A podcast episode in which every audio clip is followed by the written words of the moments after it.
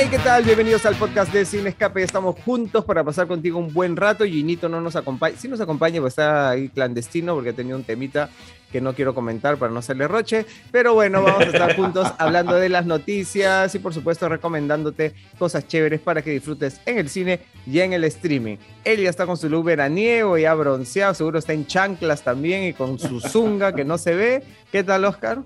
Bien, bien, aquí, este, al contrario, estoy ya esperando el verano, bien que me encanta el verano, el sol, ¿no? Los días soleados, alegres, y se está haciendo esperar, pues, ¿no? Sí. Pero este, las que no, lo que no se hace esperar son las noticias del cine y el entretenimiento, así que aquí estamos nuevamente en el podcast número ya 75. Mira tú. Ah, bien vieja. Así que sí, pues, ¿cómo estás, Dani? Bien, amiguitos, ya también contando los días para el estreno de Spider-Man sin camino a casa y por supuesto todos los días hay novedades, noticias, eh, cosas que comentar al respecto, así que sobre eso también en un ratito y bueno, también estoy esperando un poquito más de alegría en estos días nublados aún de noviembre, pero ya llega diciembre, esperemos que ya venga con el sol, así como la alegría de la Navidad también que nos alegra el solcito. Luchito, ¿Cómo estás? ¿Cómo estás, Dani? ¿Cómo están, amiguitos del podcast? Pues sí, ya comenzó mi época favorita del año, la temporada navideña, porque cada año nos adelantan más la temporada navideña, pues, ¿no? Ahora ya la gente en noviembre ya está con el arbolito, con los adornos, con todo. Octubre, En octubre, Luchito. Sí, ya, claro. A, ver, ya antes esperábamos a que terminara Halloween, ahora ya ni eso, en algunos casos. Pero bueno, este, sí, pues el clima está un poquito raro, pero siempre hay novedades en el mundo del cine y el streaming, así que todo eso lo vamos a comentar el día de hoy. Sí, han dicho que el verano se va a demorar en entrar, así que paciencia nomás. Pero bueno, eh, la noticia de la semana en relación a estrenos ha sido la llegada de Ojo de Halcón Hawkeye en la plataforma de Disney Plus, un proyecto que inicialmente iba a ser llevado al cine hasta que el ojo agudo de Kevin Feige. El, ojo de halcón. Ojo de Halcón, que sale. Además, la primera vez que veo su crédito, que dice una producción de. No sé si se dieron cuenta de ese detalle. Sí. ya se está marketeando, ya como creador así de contenidos. Este, de Ojo de Halcón. Eh, yo vi el primer capítulo, pese a que hay dos colgados, pero vi, vi el primero, justamente para, para, comentar con todos acá. Y de verdad que me gustó, me pareció interesante, visualmente me pareció bien chévere. Eh, toda esta cosa navideña mezclado con acción. Y lo que más me gustó fue que normalmente en las películas de superhéroe, pues tú como espectador estás en primer plano cuando hay una escena de acción, o por ejemplo en el caso de los Avengers, cuando es el famoso ataque a Nueva York con estas, estas especies de criaturas que vuelan, todo lo ves en primer plano y lo vives como si fueses uno de, de ellos, ¿no? Me gustó que en esa oportunidad el punto de vista era del civil, ¿no? Es como si tú estuvieses en tu casa y de pronto y no lo ves en primer plano, pues es una cosa enorme que no llegas a, entender qué está pasando y, todo ese punto de vista de la niña me pareció genial, me pareció bien chévere tener ese punto de vista de, cómo sería si realmente viviéramos una situación así, ¿no? Que Pero fue un muy buen inicio, ¿no? Sí, no, hay, no, hay, no, hay, primeros planos, ¿no? Sino todo es así enorme y abstracto y eso, ¿no? Y, y, bueno, no sé, ¿a ustedes qué les pareció? Aquí empieza, aquí empieza. Eh, bueno, yo, yo, tengo que decir que con Hawkeye, este, Marvel siempre ha tenido las cartas, este, siempre ha mostrado las cartas, ¿no? Hawkeye es este, un superhéroe, digamos, el más monce, ¿no? Por decirlo en términos simples, ¿no? El menos conocido, el, el que no tiene superpoderes y siempre hasta, hasta el mismo Jeremy Renner se ha burlado de eso muchas veces y incluso dentro de, la, de, la misma, de las mismas películas del UCM, ¿no? Este, así que, bueno, este personaje Monse, yo creo que a este personaje Monse Jeremy Renner le ha dado mucha dignidad, mucha credibilidad y, me parece muy justo que tenga su, su serie, que, que, creo que es una serie como el personaje, ¿no? Una serie sin grandes pretensiones, divertida, simpática, este, y va a ser un, un buen divertimento navideño, ¿no? Esta combinación de acción con, con comedia y, y, la época navideña creo que es, que es este, muy, muy agradable, ¿no? De, de ver y de disfrutar. Sí, a mí también me parece chévere que hayan, que hayan cogido eso de la Navidad, ¿no? O sea, eh, porque sí, pues la Navidad como que le da un, ingrediente especial, aparte están en Nueva York, la Navidad de Nueva York, o sea... Mm. el, musical, el, musical de los Avengers, genial, ¿no? genial. Genial, genial, genial, Ese momento Broadway, aparte de medio misión, ¿no? Porque no era porque Broadway también hace cosas así eh, espectaculares, ¿no? Pero se veía así como que medio misión. Este... No, pero, pero los clichés, ¿no? Los clichés de, De, las, de los musicales de Broadway, estuvo, estuvo, divertido. Sí. sí. a ver, a mí, ah, bueno, sí, es una comedia, pues, este, así toda familiar. eh, justamente con esos elementos de Navidad, que es algo como que ya, eh, que te trae muchos recuerdos y te evoca muchas cosas de por sí. Y el humor también es bastante para un público amplio, pues creo que ese es el público de, de, esta, de esta serie, no, tan, no tiene tantas aspiraciones de repente como lo que ha hecho WandaVision o lo que ha hecho Loki, que tiene como que más reflexiones detrás y cuestionamientos sobre la existencia y el multiverso y todo lo demás, que ya este es un poquito más una, un entretenimiento más ligero, pues, ¿no? Eh, en ese sentido también, sí, justamente lo que hablaba Luchito sobre la poca importancia de repente que, que es o que tiene este Vengador, que es Hawkeye, eh, sí se comenta también en el segundo episodio, que yo, yo sí llegué a ver los dos episodios justamente porque íbamos a comentar esto, y también este, se recalca eso, ¿no? De que es un vengador así como que de bajo perfil y, y que pues ahí justamente entra Kate Bishop como que, como que debería ayudarlo en ese sentido, ¿no? Eh, la, dupla, la dupla sí me parece interesante, me parece que, se, que tiene una química simpática. hay este, química, hay química ahí, ¿no? Sí, sí no, sé, no sé qué tanto, o sea, claro, es una cuestión más de protector y papá, pues, ¿no? Pero... Bueno, pero ah, no sé si, yo también he visto solamente el primer capítulo, pero no sé si en el segundo se explica por qué la chica sabe mechar tanto, ¿no? Porque en la bueno, se supone que, se supone que es una claro, eh, se ha entrenado desde niña, ha sido, o sea, se ha metido muchos campeonatos. En los créditos que son pura animación, ahí sale como que toda su, su evolución. la historia, claro, que se meten en, al campeonato de karate, al campeonato de tiro, al campeonato de Las medallas, ¿no? Las medallas como va ganando. ¿En qué parte está al final? En los créditos. En los créditos iniciales. En los créditos iniciales del primer episodio. Me lo salté.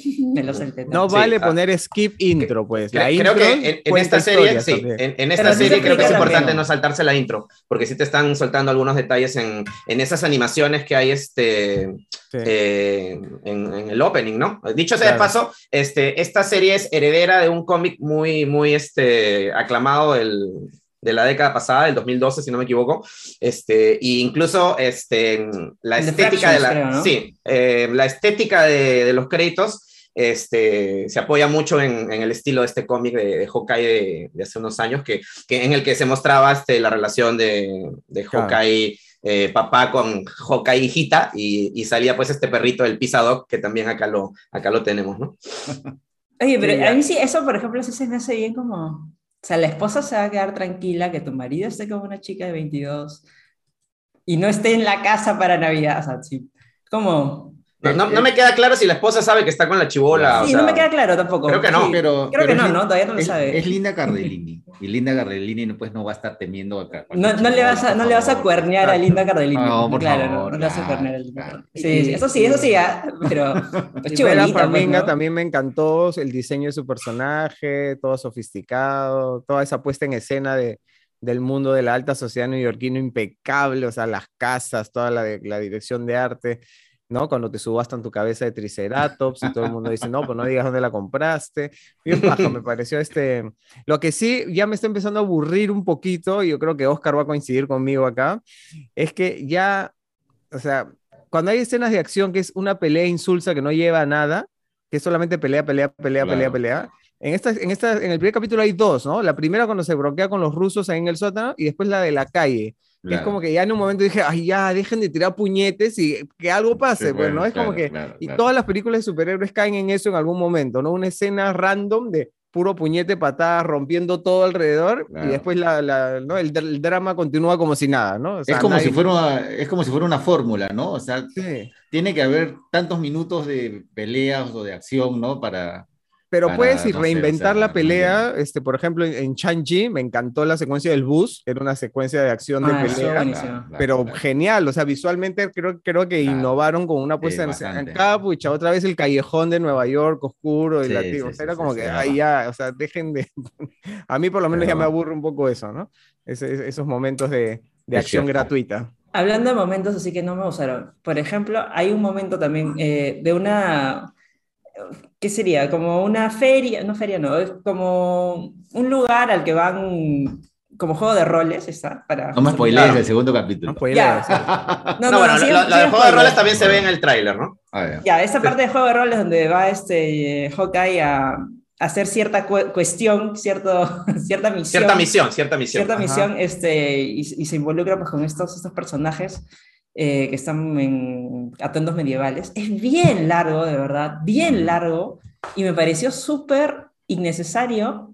Uno, ni tan divertido. Dos, porque se tomaron como que un, así un montón de tiempo para mi gusto. Me salté como que, diría yo, siete minutos de, de todo eso que pasó. Y, o sea, estamos hablando de una serie corta, pues, ¿no? Estamos hablando de seis episodios. O sea, realmente era necesario dedicarle todo ese tiempo a una escena como que... Mm, ¿Pero la adelantaste?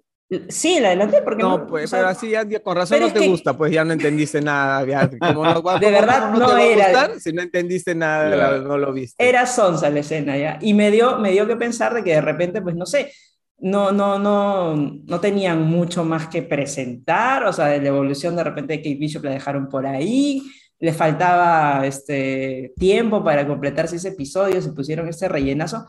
A mí no me pareció para nada atractivo ni relevante, o sea, como que córtemelo si querían. ¿Y, y, cuándo, se va, cuándo se está en el próximo capítulo? el próximo miércoles. El, tercero el próximo miércoles, cada miércoles, sí. Cada miércoles. En todo caso, para, para mí empezó mejor que este Falcon, ¿no? Que para mí sigue siendo la más floja de Para mí también. Es la que menos me ha gustado hasta ahora. Sí.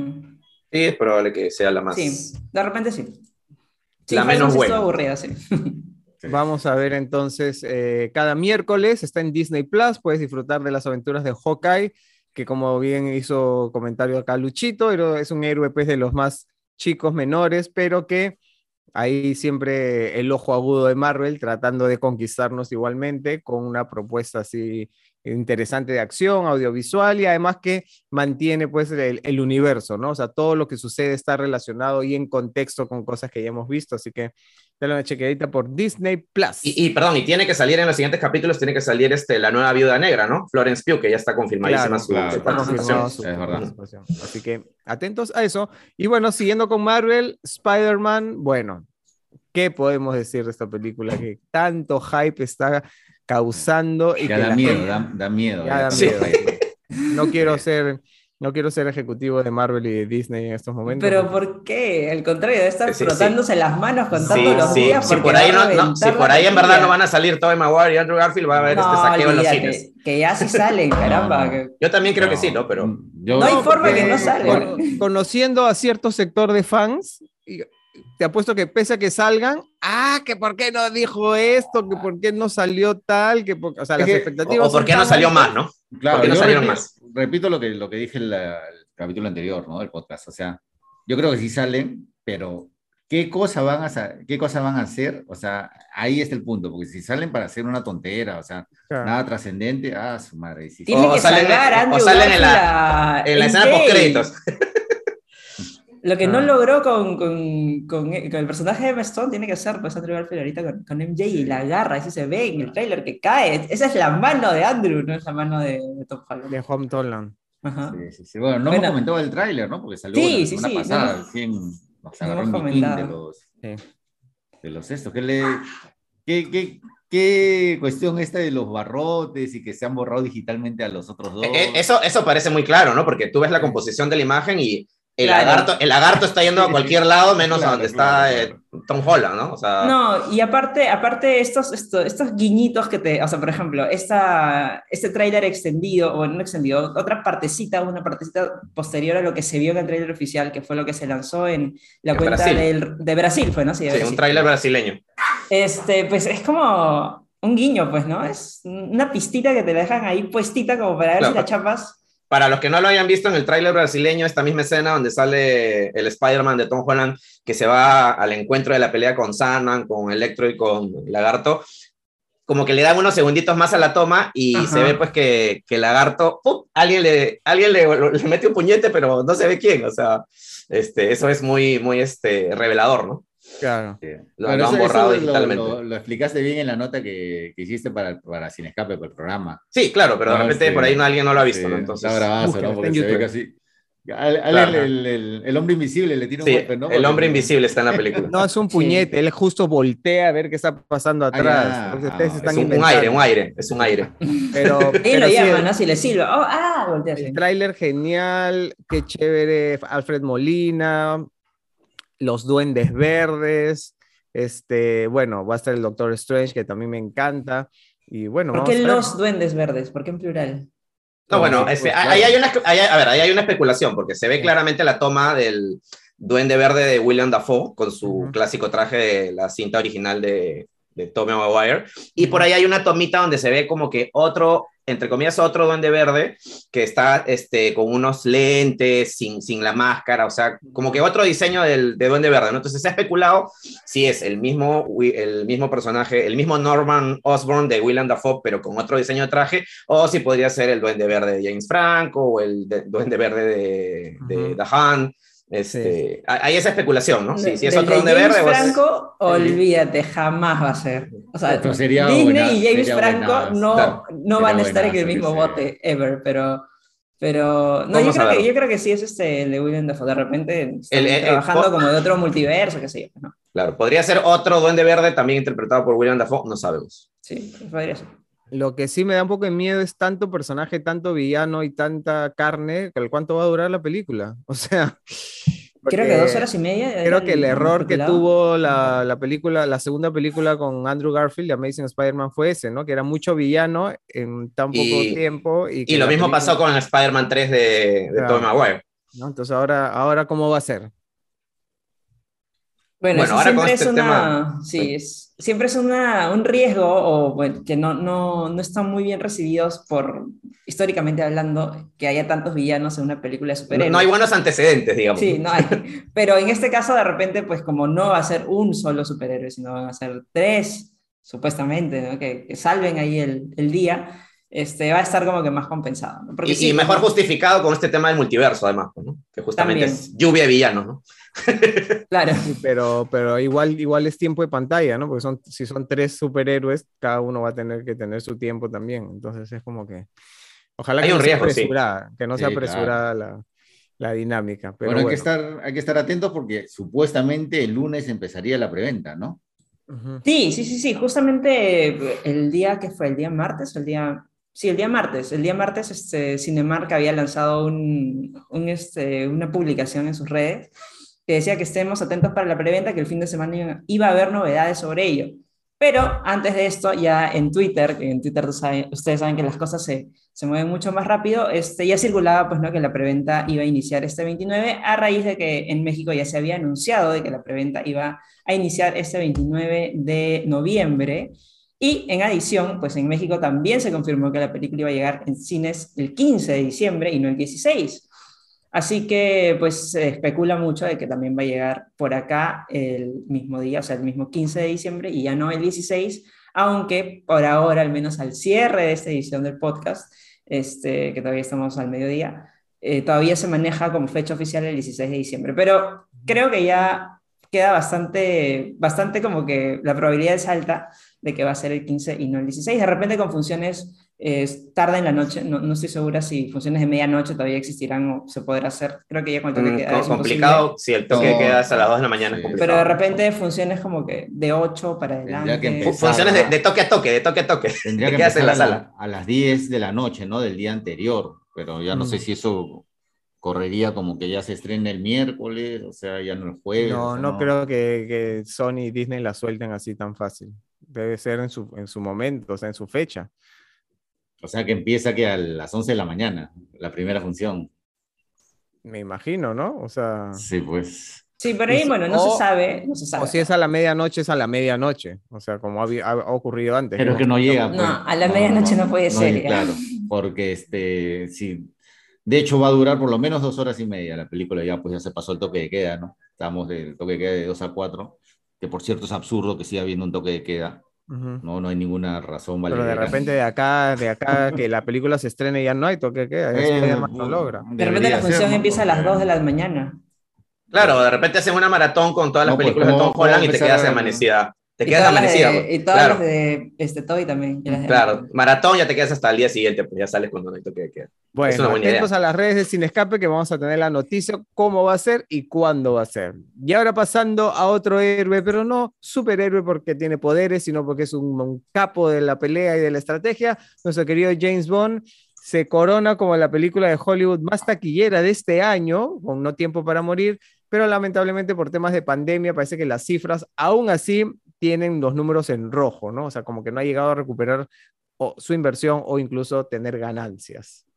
Lo que pasa es que, bueno, solamente la película, al parecer, ha costado como 300 millones de dólares. Si a eso le sumas los costos de marketing, ya estamos hablando de una cifra cercana a los, que supera los 460 millones de dólares, que la convertiría en la película de James Bond más cara de la historia. Entonces, con esa cifra cercana a los 500 millones de dólares. Creo que no solo es James Bond, ¿ah? la película más cara de la historia, simplemente. claro, claro. Lo que pasa es que usualmente no, no en, esa, en esas listas de las películas más caras no incluyen el, el, tema de marketing, ¿no? Solamente incluyen el costo de producción. Pero bueno, ese es otro tema. Este, sí, por, si ha costado todo eso, este, sí, pues tendría que, haber tenido una recaudación cercana a los mil millones de dólares para, para ser completamente eh, rentable. La recaudación mundial está en 735.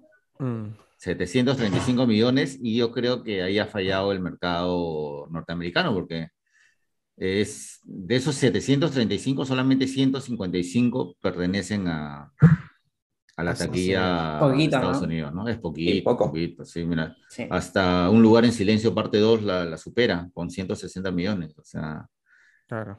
Mira, la película más taquillera en Estados Unidos en lo que va del año es Chanchi con 224 millones. Y luego va Venom. Que tampoco es mucho, es bien poquito también. Sí, bueno, pero estamos todavía pues en época sí, pandémica. las expectativas son menores. Sí, sí, sí, pero... Igual 735 millones no es moco de pavo, ¿eh? Pero el tema es que la, película ha, salido bien, bien carita, ¿no? O sea, descontando, descartando las películas chinas, ya es, es la película más taquillera del año a nivel mundial. Claro. ¿No? Porque ahorita está en, primer, en el primero y en el segundo lugar son dos películas chinas. Sí, que ya es un fenómeno que, que, viene desde el año pasado, ¿no? Pero qué manera, o sea, ¿cómo...?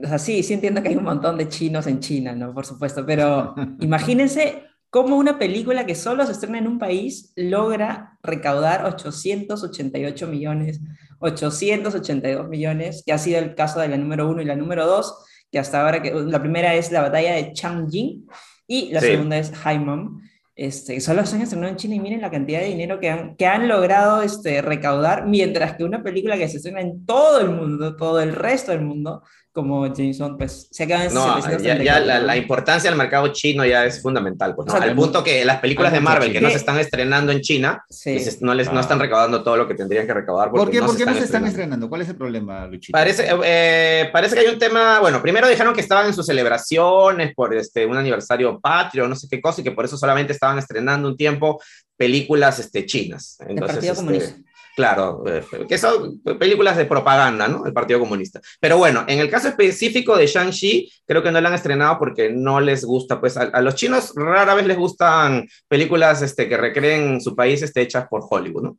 Este, siempre consideran que, que, alteran cosas, que deforman cosas, que tergiversan cosas, ¿no? Este, y bueno, Eterna, en el caso de Eternas parece que tiene que ver eh, con este tema, pues, de, del personaje gay, ¿no? Que, que incluye también este, un, un beso y homosexual, entonces entonces este, parece que eso hace que también el Partido Comunista chino diga, no, esto no pasa acá. Entonces, esa película...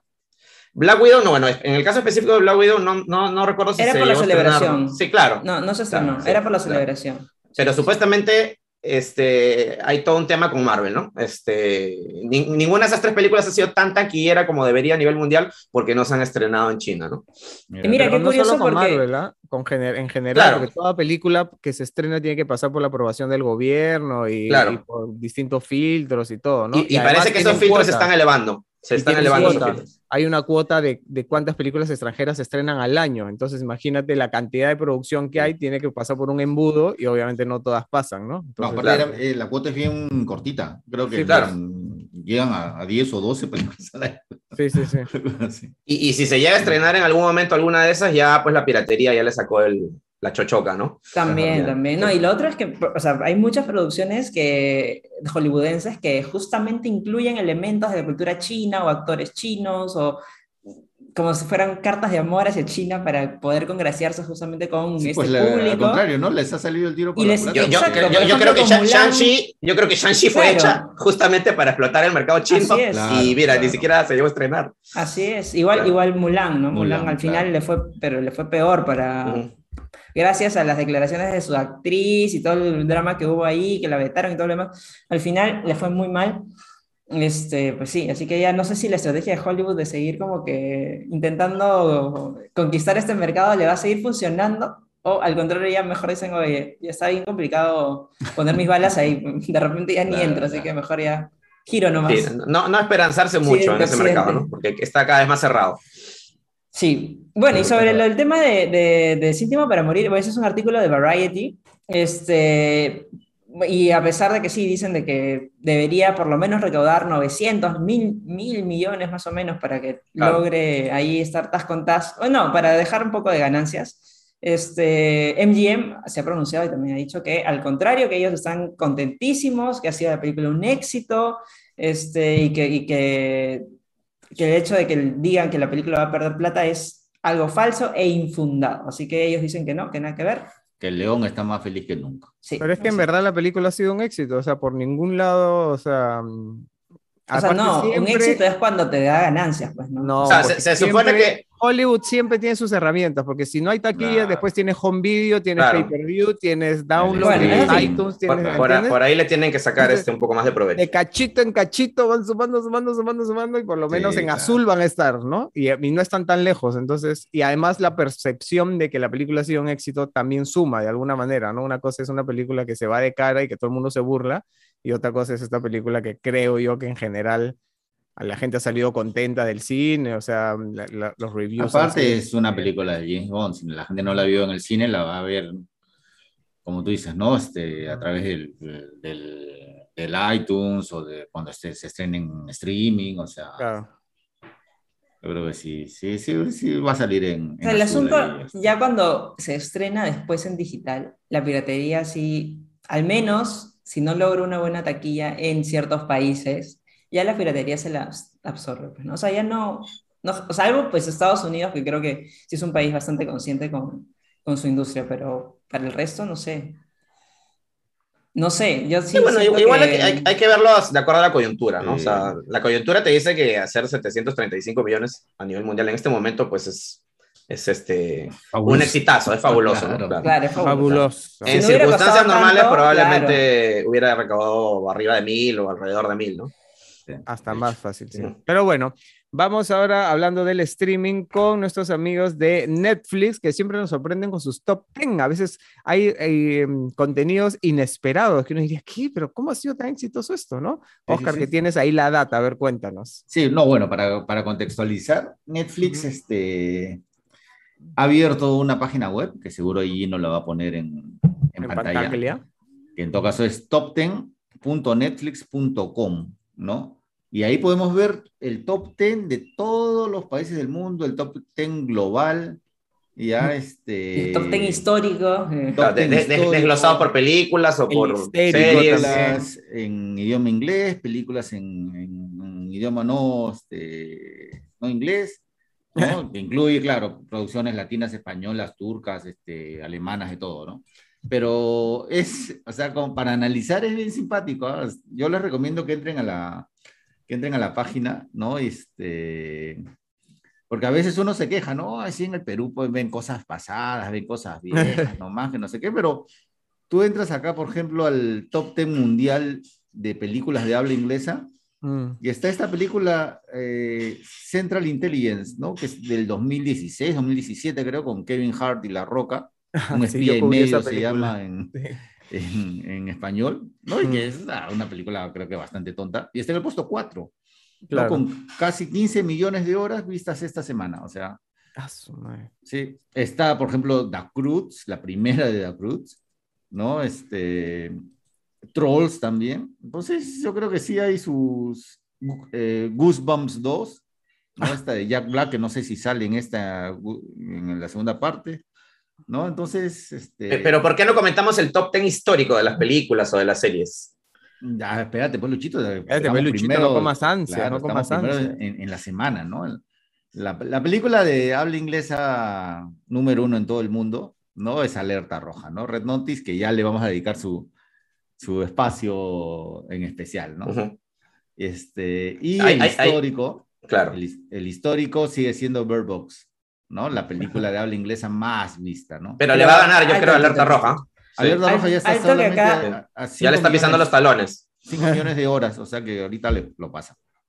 Ojo que acá dices, este, sigue siendo Bird Box, pero Bird Box Lo que pasa es que Bird Box estaba en el puesto 2 cuando la medición era diferente, porque antes se medía por cuentas, número de cuentas que vieron una película, ¿no? Entonces tenían 87 millones de cuentas y contabilizaban que de dos minutos para arriba contabilizaba como vista, ya, como, claro, ¿no? Vista.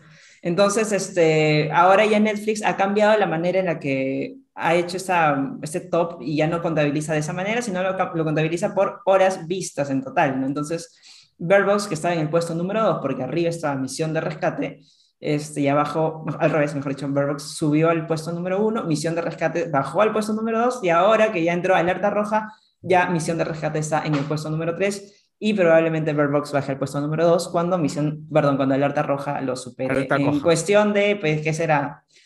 Tres días más. días, sí, días. Sí, tres días más más o menos.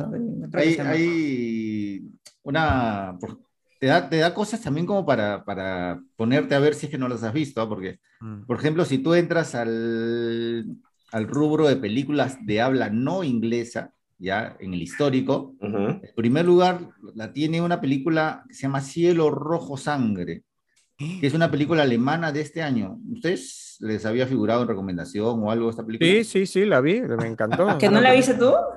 ¿No la viste La sinopsis dice, un grupo de terroristas secuestra un vuelo transatlántico nocturno y una mujer que sufre una extraña enfermedad revela un secreto monstruoso para salvar a su hijo.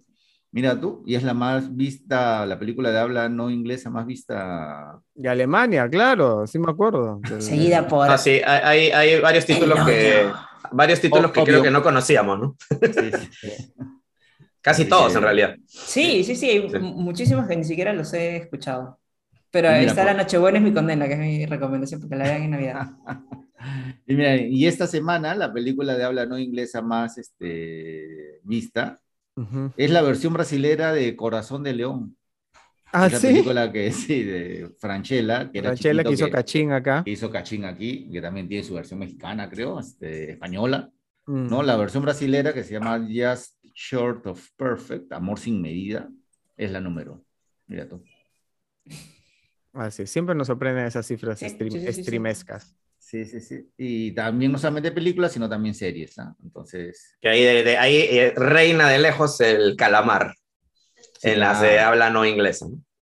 Claro, claro, claro. Pero de lejos, de lejos. Sí, y es, es, la, en general es la producción en general más vista, ¿no? Con mayor cantidad de, de minutos. El juego de calamar tiene 1.650 millones de horas. Y el segundo lugar, que es la temporada 4 de La Casa de Papel, tiene 619 mil. 619 millones. O sea, la, la tercera parte prácticamente del juego de calamar. ¿Del juego del camalar? Sí, ha sido un fenómeno, pues tremendo el, calamar. Total. Bueno, pero, pero ahí está, pues la gente de Netflix siempre con su ojo agudo, este, ¿no? No da puntada sin hilo también, así que... Métanse esa página, está... está Eso te iba a decir, ¿dónde, ¿dónde la encuentro? Top, ah, entras en tu web, en tu navegador, top10.netflix.com. Y qué milagro que hayan hecho eso, ¿no? Porque antes era secretísimo, ¿no? Súper reservado con sus cifras y ahora... Que era una de las cosas que más se le criticaba a Netflix. A Netflix y a todos los streameros, porque nadie, nadie, solamente sueltan lo que ellos dicen y uno nada, tiene que creerles, este, ¿no? Bueno, si están tratando de ser transparentes o más transparentes, enhorabuena, ¿no? Sí. Sí, top10.netflix.com. No sé, el 10 con número. Sí, el 10 con número. Top 10. Ahí Gino lo va a poner en pantalla para que. Ah, lo está y si están en la Spotify, escuchen bien. Escuchen bien. Ok. Bueno, eh, hablemos pues de Red Notice, ¿no? Acá, hay, acá estamos divididos entre los cuatro. Porque, eh, hay dos bandos, hay dos bandos. Hay dos bandos. Este, bueno, yo tuve que cubrir la película, hacer entrevistas con, con los actores, entonces me dieron un acceso anticipado y yo de verdad que me tiré en mi sillón, la pasé genial, me relajó, me reí, es una tontera máxima, pero yo creo que es hecha a propósito, o sea, no... no Comparto. Es una película que no pretende nada más que ser absurda de principio a fin y, y aparte tener referencias, ¿no? De referencias burlonas, ¿no? De Indiana Jones, de Misión Imposible, de hasta el baile de la roca, es este, una, una referencia directa al bailer que hace Schwarzenegger en Mentiras Verdaderas, o sea, es como que no sé, no, no la sentí así como, como Oscar, que creo que odio cada segundo. Este. No, no, no, no. Eh, esa, fue, esa es Daniela, esa es Daniela. Claro, porque sí le he terminado de ver, ya, pero sí me, más que eso me da cólera, ya, que gasten tanta plata, que tengan tres actores de tanto renombre que están, pues, en el, top de este momento. la cúspide de su carrera. La cúspide, como Galgador, La Roca y Ryan Reynolds va a mm. ser una cosa tan chapucera, para decirlo de alguna manera, ¿no? Porque sí, está bien, todo puede ser parodia, todo, pero ya llega un momento que, vamos, métenla un poco ya de, más seriedad al tema, ¿no? O sea, no todo puede ser tan, tan tonto, o sea, o sea, por ejemplo, a ver, sí, Venom, la misma sensación. Venom, por ejemplo, me parece una película tontísima, pero súper entretenida, ¿ya? Claro. que te metes a la lógica de la tontería y ya, ya, y la disfrutas, listo. Pero acá no, pues, porque no, no me podía concentrar porque o sea, aparentemente parece que no, porque en, la entrevista que, te, que, te, que les hiciste este, te lo dicen, ¿no? Mm. Pero filmada en diversas partes del mundo, lugares paradisíacos, ¿no? Tres actorazos, ah, se ve que hay harto billete, ¿no? Claro. Entonces, métele un poquito más de cariño pues al argumento, pues no puede ser que, Argentina, que Argentina tenga selva, por favor. Eh, eh, eso sí. Eso sí me molesta. El Iguazú, ¿Y el Iguazú dónde está? Está en la mitad de la selva. No, pero... no llegue, no llegue a esa parte.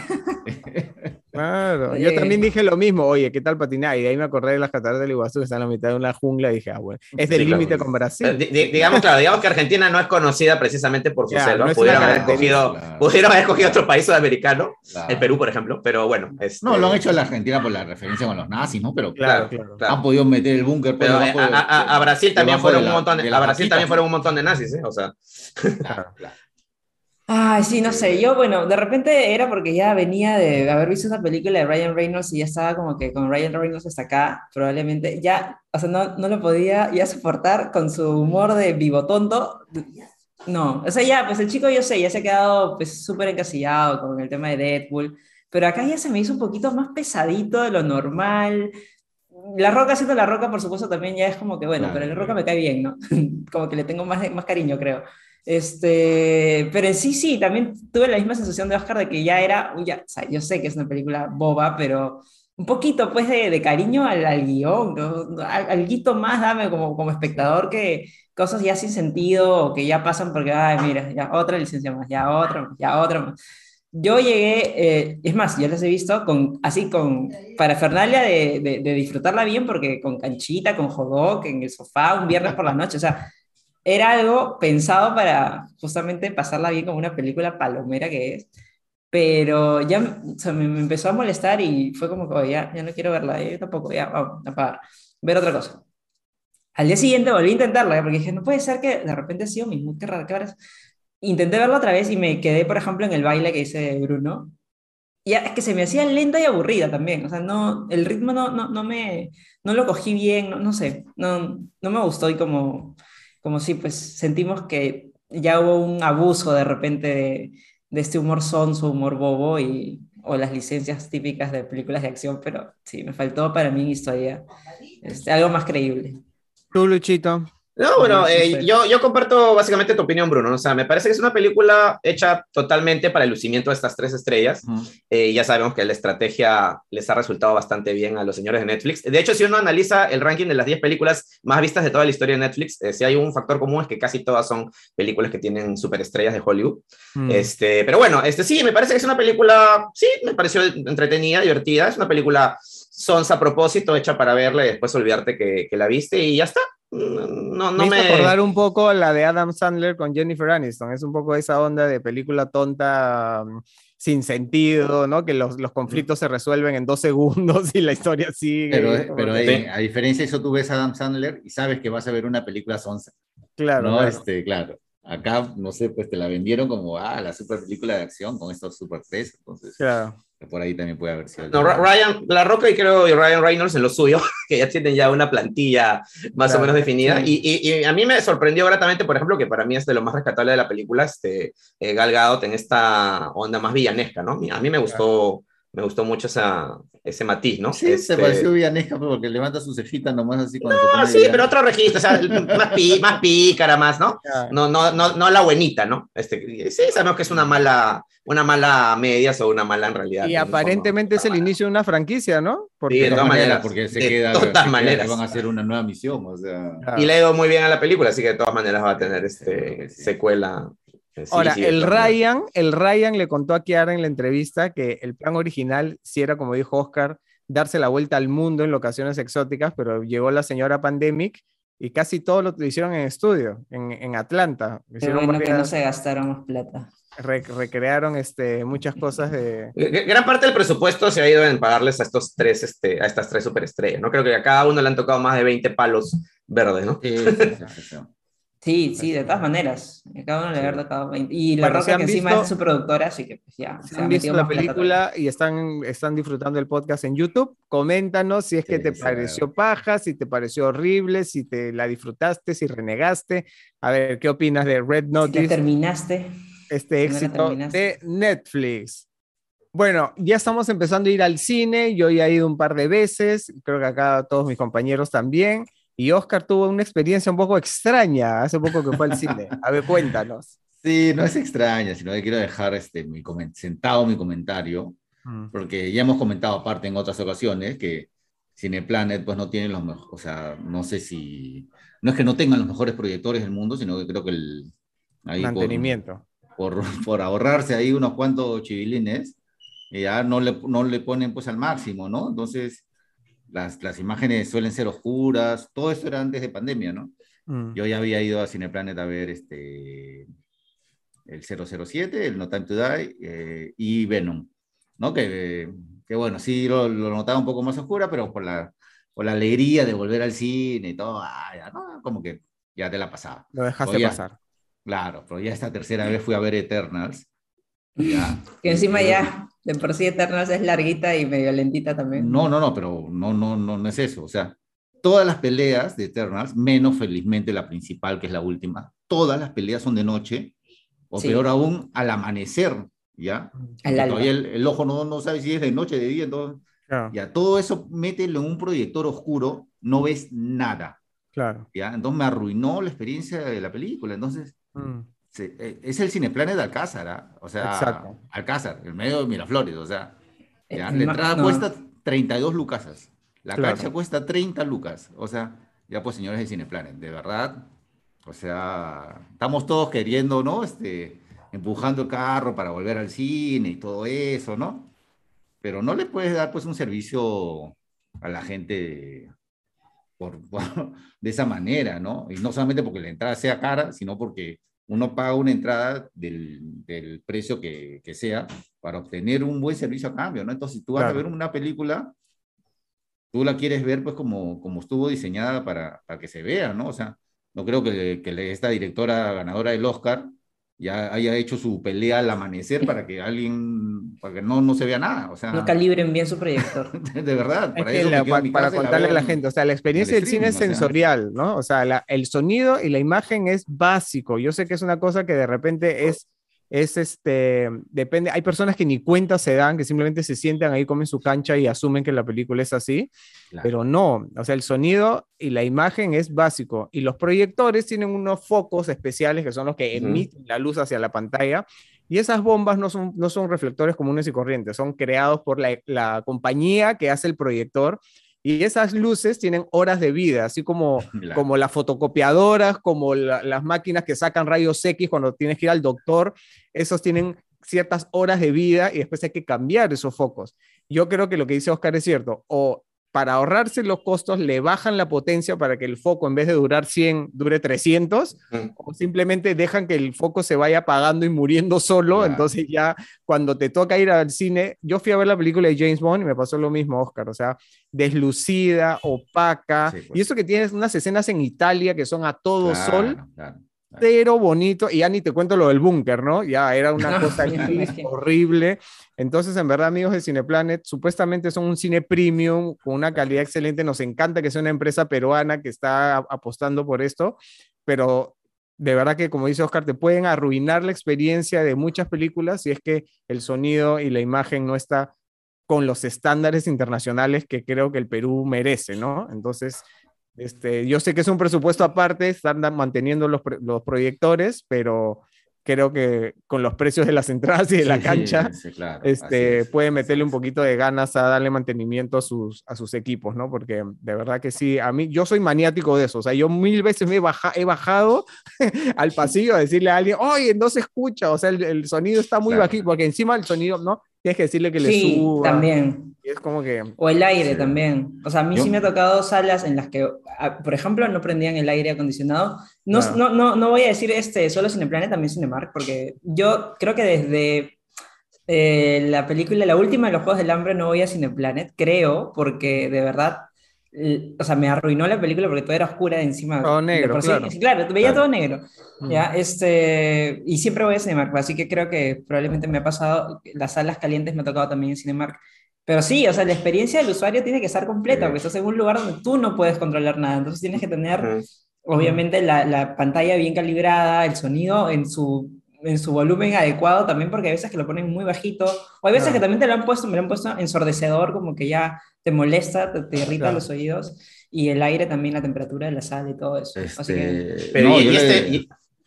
Sí, sí, sí, no, decía, y este tema de las pantallas oscuras, de la imagen que se ve oscura en las salas de cine, viene de muchísimo, muchísimo antes de la pandemia. ¿eh? no es una cosa de que ahora se han quedado sin presupuesto, ¿no? O sea, es una cosa que no, de, la que nos venimos quejando hace muchos años. característica ya. Esta cañería siempre. Es más, ahora que, ahora que lo mencionan, alguna vez el, el, chato lo ha comentado, pero no sé si ya es broma el chato, porque el chato es bien bromista, para los que no conocen al chato, hablamos del chato Tony, este, que, que sí se lo, había, este, se lo habían confirmado, parece, algún, algún gerente de Cineplat, no estoy tan segura ahora ya de lo que estoy hablando porque puede haber sido una broma, mm. pero en su momento sí lo, lo, comentó de esa manera, ¿no? Como que sí le habían confirmado que era para cuidar justamente sus proyectores y que por eso yo, trabajaban. Yo también creo que la cosa va por ahí. Claro. por ahí. Y yo lo que le quiero decir a la gente es que si ven un tema de eso, quéjense, quéjense. O sea, me acuerdo, por ejemplo, ahora que uno que has comentado que bajaste y todo eso. Sí me acuerdo que una vez eh, también, creo que fue en un cineplan, estaba viendo Harry Potter y desde que empezó la película no estaba bien cuadrada la pantalla. O sea, lo veías a Harry Potter desde acá, desde la nariz para abajo. Ya, pero que no hay un proyector, hay una persona a cargo y no entiendo. No, y, pasaban los minutos y nada. Y la gente, o sea, ¿qué? O sea, de verdad me bajé y ya le dije a la chica, hizo un chongazo, ¿ah? cortaron la función para que la comience de nuevo, o sea, como como, como, como debe ser, porque, o sea... Y la gente se quejó porque empezó de nuevo la película. claro, pero para sembrar que nadie se quejaba, o sea... Claro, es que yo creo que el, común denominador se sienta y asume que es, es así. No, pues pero nosotros hay cosas que, somos, nosotros que somos este, ciencias de la comunicación y que, digamos que tenemos, o sea, nuestro expertise está en lo audiovisual, de repente tenemos otra, otra percepción, pero yo muchas veces le he dicho a amigos, vamos a ver tal película, sí, ya, al alcázar, al alcázar, yo no, se va a ver oscuro, que sí, en verdad se ve así, o sea, es como que... Y, y, no, o sea, como dice Oscar, si tú tienes una mala experiencia en el cine, hay que hacérselo saber, ¿no? Porque, porque te puede arruinar totalmente y después al final le echas la culpa a la película y es injusto también, ¿no? Oye, una porquería esa película, es como que, ¿por qué? Por ejemplo, e, e, Eternals voy a tener que verla de nuevo porque en principio no me ha gustado. ¿ya? Ahora no sé porque, claro, se me arruinó la experiencia o porque de verdad no me gustó la película, o sea, pero este... Eso es, ¿no? O sea, entonces sí, me parece que era algo, algo para comentar, ¿no? Así que por favor, señores de Cineplanet, quédense pues en sus clientes que para eso existen, ¿no? Un poquito más de cariño al proyector. Etiqueten a Cineplanet de que este podcast, a ver, a ver Cinco soles más de cariño al proyector. Sí, a ver, no sean tacaños, por favor. Pongan, la gente paga su entrada para, para algo. Tú dirás, ¿y por qué, por qué solo Cineplanet y no Cinemark? Y yo te voy a explicar por qué porque Cinemark, como es una compañía gringa, mm, por ley tienen que seguir los estándares de la casa matriz que está en Estados Unidos. Entonces, ellos sí tienen constantes revisiones de sus proyectores, de sus parlantes y todo, porque como es una franquicia de Estados Unidos, sí están con los supervisores así. Entonces, esa es, esa es la, la, diferencia de que por qué uno sí y otro no, ¿no? Entonces, este, pero igual, si has tenido una mala experiencia, como decía sin ser malcriado, nada, simplemente sal y dile al tipo que está en la puerta o a, alguien que pase por ahí, oye, hazle saber que hay un error, porque a veces también los chicos pues están haciendo, y ahora que hay menos personal, claro, tal vez están haciendo mil cosas y se les puede pasar algún detalle, así que Pero bueno, ya saben, amigos de Cineplanet. Esto no es un detalle, no es un detalle fortuito, eso es una estrategia ya de la. Ah, en el caso de los proyectores sí, no, pero digo, a veces, a veces el volumen puede ser que no. Sí, eso sí. Claro, claro, claro. O con lo, como que no, no cuadraron bien la pantalla, con lo que le dije. o sea. Pero bueno, así es que nada, pero nada, seguir yendo al cine porque es lo que nos gusta. Así que, este, así que vamos a contar a la gente qué hay para ver en el cine. ¿Qué hay para ver en el cine? Que ha entrado esta semana, ¿no? La primerita más importante, una película de Disney, que ya se está acercando a Disney, ya de México pasó a Colombia, ya estamos, estamos está cerca de Perú ya. Encanto. Ya pasó por Perú ya. bueno, sí, hace mucho tiempo, pero de repente, pues una dedicada así enteramente a, nosotros, ya con personas. Encanto, sí, pues no, que, que, que este, está ambientada en Colombia, ¿no? Con parte de la cultura colombiana en todo caso, ¿no? Sí, es una película que, que mm, es un musical súper colorido, súper así, mira, hasta bailas, ¿ya? Porque Lin Manuel Miranda está a cargo de la música y el color está, es, una, es un pueblo que no está basado específicamente en Bogotá o en Cartagena, sino como que está a las afueras, en una zona así de selva, y, y es, está centrado en una familia, que es la familia Madrigal, y bueno, este, es una película de esas que son para salir feliz del cine, ¿no? Porque es tanta la luz, el color y la música que es inevitable que no te ponga de buen humor, ¿no? Como te pasaba cuando salías de ver Río, ¿no? Que salías bailando samba. Claro, igualito, igualito. esa, esa, misma sensación, ¿no? Entonces, este, nada, puede verla desde, desde ya, ¿no? Ya está en los sí, Ya está en cartelera. Ya está en los cines, así es, está en cartelera y pues vamos a ver qué tal, qué tal le va. Yo creo que es una película para toda la familia que la van a disfrutar bastante, este, grandes y chicos, así que... Y tiene mucha música también de artistas colombianos, entre ellos, por ah, supuesto, Carlos Vives, Yatra también, así que ahí tiene varias, varias, varias voces que vas a reconocer. Y explota un poco esta corriente literaria, pues, de Gabo, ¿no? Del realismo mágico, ¿no? Totalmente. Y hay otro, hay otro estreno que, que llegó ayer, obviamente es un estreno, ¿no? este, que, me muero ganas de ver, que es La Casa Gucci. Ah, yo también, me muero ganas de ver la película. Tiene un elencazo, ¿no? Se ve, se ve gigante la, la, la producción. Sí, sí, Con Lady Gárgara. Con la dirección de Ridley Scott, Lady Gaga. Con Kylo Ren. Claro, Kylo Ren, Adam Driver. Al Pacino. Oye, este año Ridley Scott ha estrenado dos películas, ¿no? Una que pasó sin pena ni gloria, pobre película. Pero pasó sin pena ni gloria, pero ha tenido las mejores críticas. Sí. ¿Cuál? Pero, pero ¿de, qué le valió? Ridley Scott le ha, echado la culpa del fracaso de la película anterior a los chivolos, que dice que ven todo en su celular, entonces ya no están interesados en ir a ver al cine otra cosa. Es cierto, yo le apoyo al Ridley Scott. Chivolos el miércoles ahí. No, pero yo creo que sí va a tener sus nominaciones al Oscar y a lo mejor por ahí, por ahí hacen un reestreno de esa peli, ¿no? Porque también la ha agarrado pues cuando la gente recién se está volviendo a enganchar con el cine, ¿no? ¿Cuál? ¿El último duelo? El último duelo, claro. No, la verdad que no lo vi, no, no, le presté mucho, no, o sea, ni siquiera el tráiler me jaló tanto, o sea, la sentí súper de relleno, así como... Yo, no, yo, no, yo, no, la he visto, pero sí este, leí que sí, tuvo muy, muy buenas críticas. ¿ah? Muy buenas críticas. Es un peliculón, o sea, o sea de verdad quiero verla porque tanto, tan, tanto, tantos comentarios positivos que, que he leído sobre esa película. Bueno, él es un gran director, Ridley Scott, ¿eh? de verdad que es súper, súper prolijo, eficiente, visual, de verdad que sí, y, y vale la pena ver su trabajo siempre. Y ahora lo tenemos con con esa nueva película. Casa Gucci, que además tiene a, Gucci Prada. A, a, Jared Leto como pelado y gordo. Irreconocible. Totalmente irreconocible. ¿Hay, otro, hay, ¿Hay algo más en cartelera? hay muchas, a ver, cuéntenos, cuéntenos. Muchas opciones. Este, este jueves ha llegado siete, ocho películas, imagínense. Ocho películas disponibles. Hay una película eh, peruana también. Hay una película peruana. Hay una película peruana, El viaje macho, el así viaje macho. ¿No? Sobre un, un, parece que es una película, un road trip de un señor que justamente pues no toma el tren macho, con nuestro conocido tren macho, ya este, bueno, y ahí le pasan cosas, ¿no? Esa sí está en salas así selectas, varias de provincia, por si la quieren ver. Eh, las infaltables eh, alternativas de terror, cacería de brujas y presencias siniestras. Esa es la película que está, le están poniendo bastante, bastantes balas, creo, en la promoción. Una, ¿Cuál presencia siniestra? Ajá. Una surcoreana. surcoreana, sí. Ah, Mira tú. Este, ¿Qué más hay? Bueno, hay un documental religioso, eh, otra película francesa que se llama Annette, justamente también con Adam Driver. Ah, Adam Driver está por partidas. O sea, si vas al cine y dices, oye, entradas para la película de Adam Driver, de repente te, pueden dar, amiga? Sí, te pueden dar entradas para Net o te pueden dar entradas para la casa. Pero mira, esta net es Adam Driver con Marion Cotillard. Marion Cotillard, ajá. Cotillón, ¿no? Ahora por año nuevo va a estar súper Bueno, vayan al cine y para más información, todas las redes Sin Escape, como siempre, tienes Instagram, tienes Facebook, tienes Twitter y por supuesto cinescape.com.p y tienes toda la data de las noticias, los estrenos y más. Y bueno, hablando de eso, eh, vamos con las recomendaciones para darle a la gente así los datos de las cosas que nos han gustado y que queremos compartir contigo. A ver, Luchito, por favor. A ver, este, bueno, yo les voy a recomendar primero un muy buen western que vi en Netflix que se llama Más dura será la caída.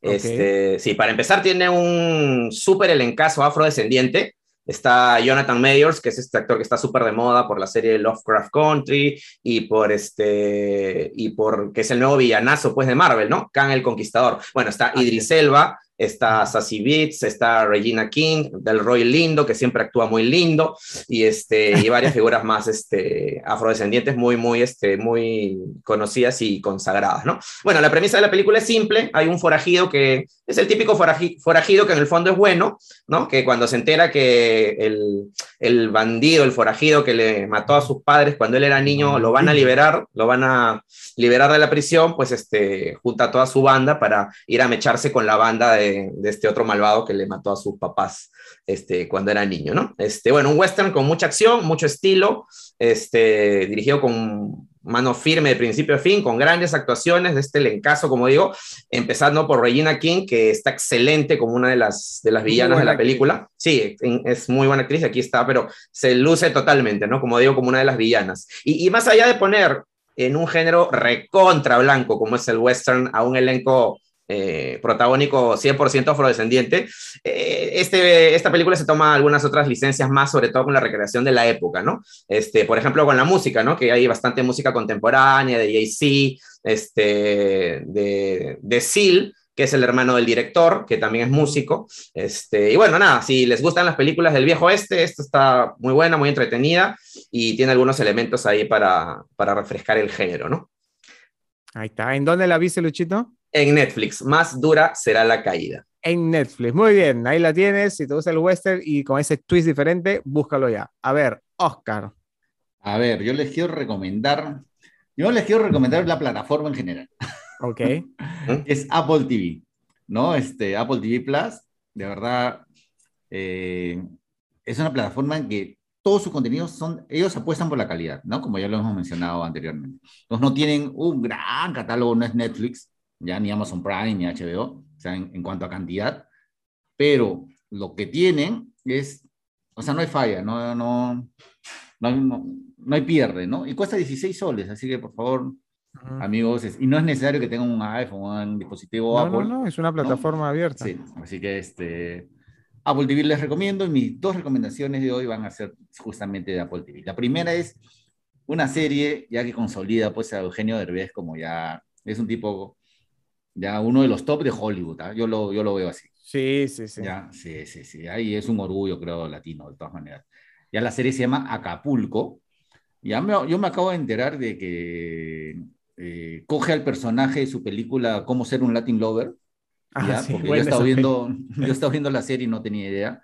Ya, este, ¿De qué se trata? Bueno, es este personaje ya de, de Eugenio Derbez cuenta y a sus, este, le cuenta a su sobrino, que al parecer también salía en la película, como ser un Latin Lover, y que ahora ya está más crecidito, ya este, sus, sus inicios, su juventud, ¿no? En un resort de Acapulco en los años 80, ¿no? Entonces, este, es una serie muy buena onda, ya que eso es lo que me encanta, ya que, que, que es así bien, bien blanca, es nostálgica, es, graciosa, es romántica, ya tiene mucho feeling, ¿ya?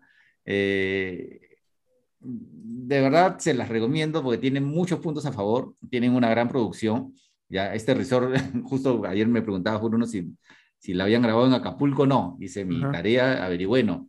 La grabaron en Puerto Vallarta, ¿ya? Ah, porque este, tenían que cerrar un hotel de verdad durante seis meses que duró el rodaje y con todos los protocolos COVID y todo eso. Entonces, el lugar ideal era, para hacerlo era en Puerto Vallarta y ya no tanto en Acapulco, que está más de capa caída en esta época, ¿no? Pero sí, ya, no, es lo que era antes. Claro, desde los 50. Por la violencia, además. Claro, era, pero era el punto de, de, encuentro, el punto de vacaciones de las grandes celebridades de Hollywood, ¿no? Entonces, este, y de los mexicanos, María Félix y toda esa gente. Claro, este, ¿no? Y a, eso hace referencia también la serie, ¿no? Entonces, estos resorts tipo todo incluido, ¿no? Entonces, eh, es muy paja, hay, una, hay, un, hay un grupo musical ya que, como todos estos resorts siempre cantan en la piscina, ¿no? Pero ellos cantan éxitos de los 80 versionados al español, ¿no? Entonces, este, me hace acordar mucho a nuestro amigo Camote, que siempre le gusta las canciones en inglés pero en español, ya hasta traducidas. ya. Entonces es muy gracioso. Ya, este, sale este súper, súper actor Damián Alcázar, que siempre lo vemos así como, como malo, ¿no?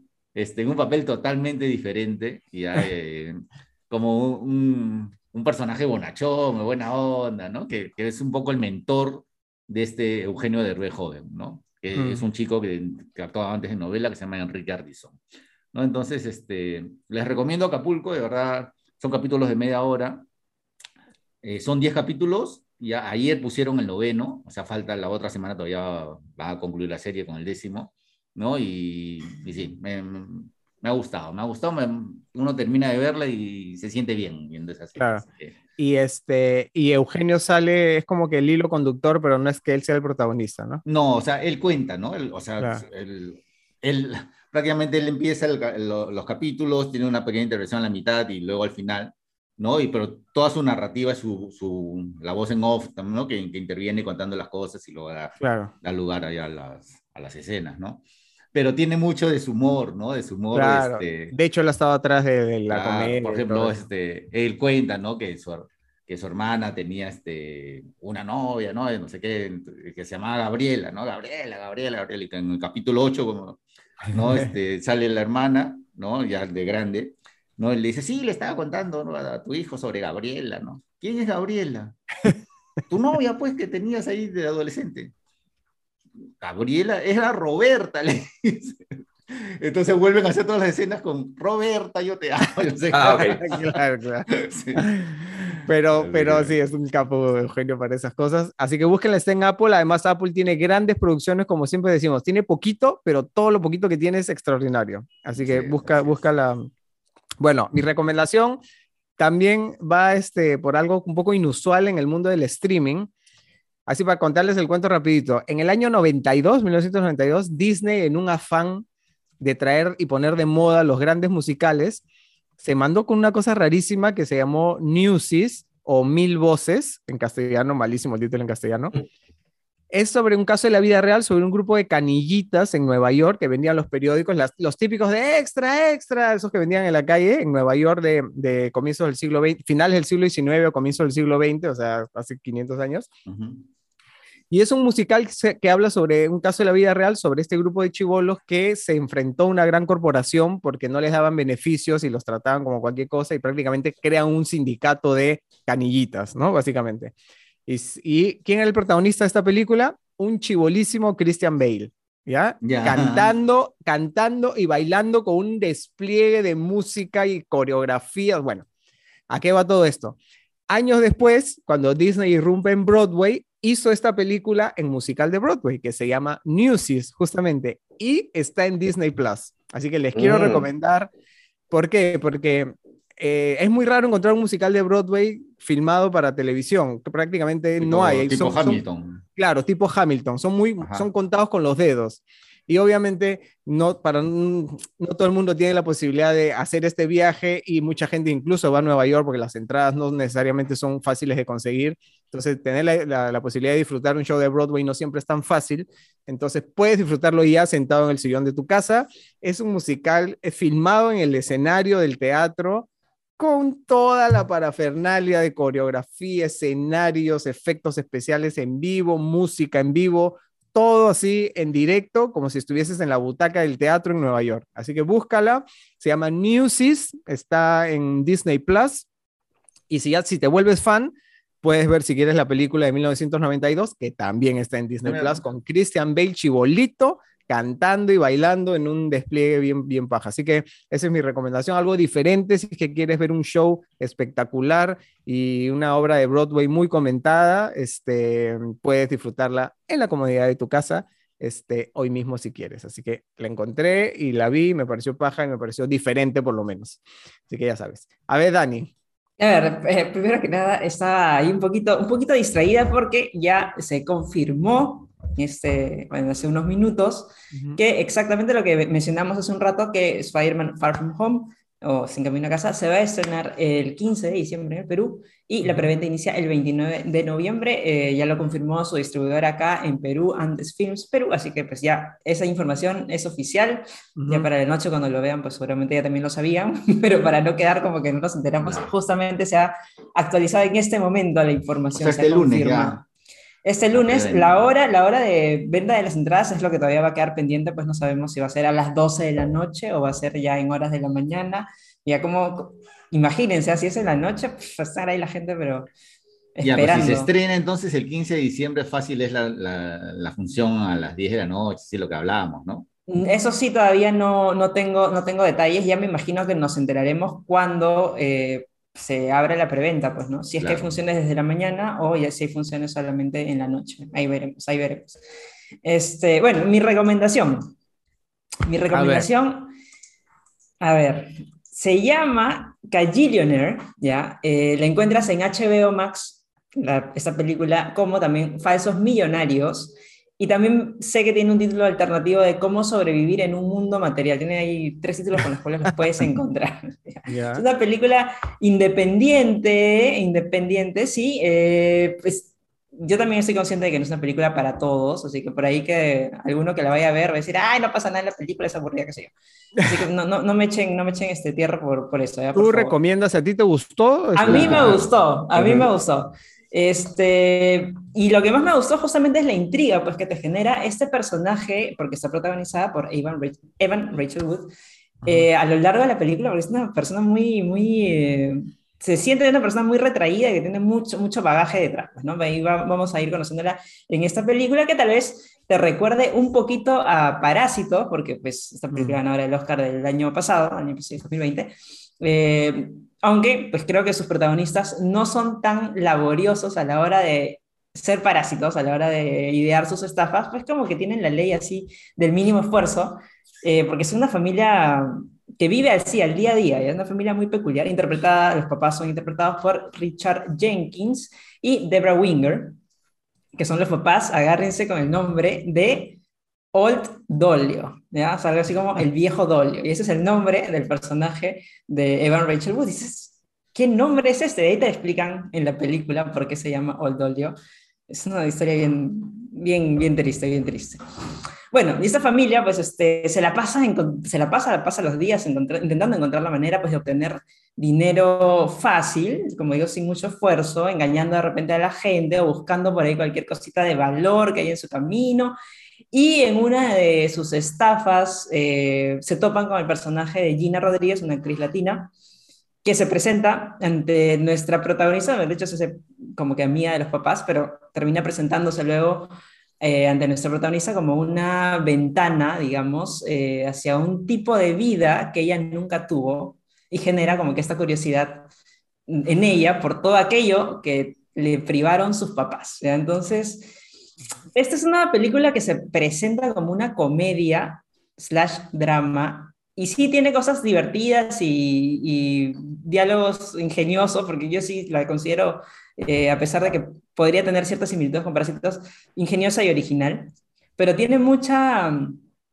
mucha carga dramática y es bastante triste, sobre todo por el personaje de, de Evan Rachel Wood, y te, a, mí, a mí al menos al final me dejó esa sensación de que, de que quieres protegerla y quieres seguir viendo más y cómo le trata la vida en esa etapa a la que se enfrenta luego, que ya no les quiero comentar más, por supuesto, para no este.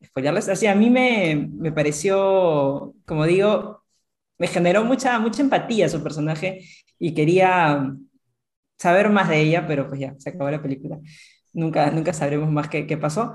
Eh, pero esa fue la sensación que me dejó y a mí, sí, como ya la estoy recomendando, pues me gustó. Aún así, pues no sea una película de repente súper ágil o qué sé yo, ¿no? Pero sí, me, me, me, pareció bien simpática. Así que ojalá, si alguien... ¿Dónde está? Coge mi recomendación, ojalá que la disfruten como yo. Está en HBO Max. HBO Max. Se llama, eh, por su nombre comercial en la plataforma, Falsos Millonarios, pero su título original es Cagillionaire y Cómo sobrevivir en un mundo material es el otro nombre con el que he encontrado en pósters, supongo que debe ser para otro tipo, para el mercado de repente español, no sé. este, Cagillionaire es como que significa alguien sumamente millonario, ¿no? pero claramente pues no son millonarios para nada. Esta, esta familia, esta familia pues que, que le pasan una una carga y una forma de vivir a su hija bastante cuestionable, como, si fueran unos rebeldes de repente de la sociedad, pero, pero sí, es justamente, serie. Sí, es una película, es una película. Okay. Bueno, búsquenla en HBO, acá estamos así variopintos hoy día con las recomendaciones, y como siempre, si ves alguna, coméntanos por favor si te gustaron y las compartes con nosotros. Bueno, ¿qué hay el sábado en Cinescape? A ver, eh, ¿qué tenemos en Cinescape? Sí. ¿Alguien más tenía doble recomendación o, no? Ah, perdón, me había olvidado que si había doble recomendación. Yo tenía una, pero si quieren la dejamos para la próxima, ah, la, dejamos, la dejamos. Sí, sí, sí, ya la dejamos en el tintero. Nito nos está ya diciendo que. Sí, ya está diciendo. desde, el baño, desde el baño nos está diciendo que ya. A ver, ¿qué hay el sábado? Bueno, hablamos de la casa Gucci, justamente de esta película de Ridley Scott con Lady Gaga, ¿no? Entonces, un poco vamos a ver de qué va esta película, vamos a ver la transformación de Jared Leto, Lady Gaga, que cada vez se afianza más en el terreno actoral. ¿no? Entonces está chévere esa nota.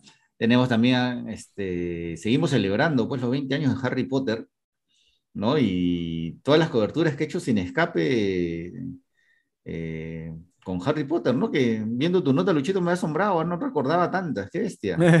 Hemos hecho un huevo, de verdad, hace un montón. Un montón. Pues, Potterheads también. Los hemos visto crecer. Y este, hemos hecho hasta especiales de, cine, de Harry Potter, así con nuestros efectitos, ¿sabes? Hemos hecho tantas entrevistas con el elenco que hasta hay una entrevista que nunca salió al aire con Daniel Radcliffe. ¿De verdad? Claro. Hay una inédita a su ¿Y por qué la has encontrado y la has puesto?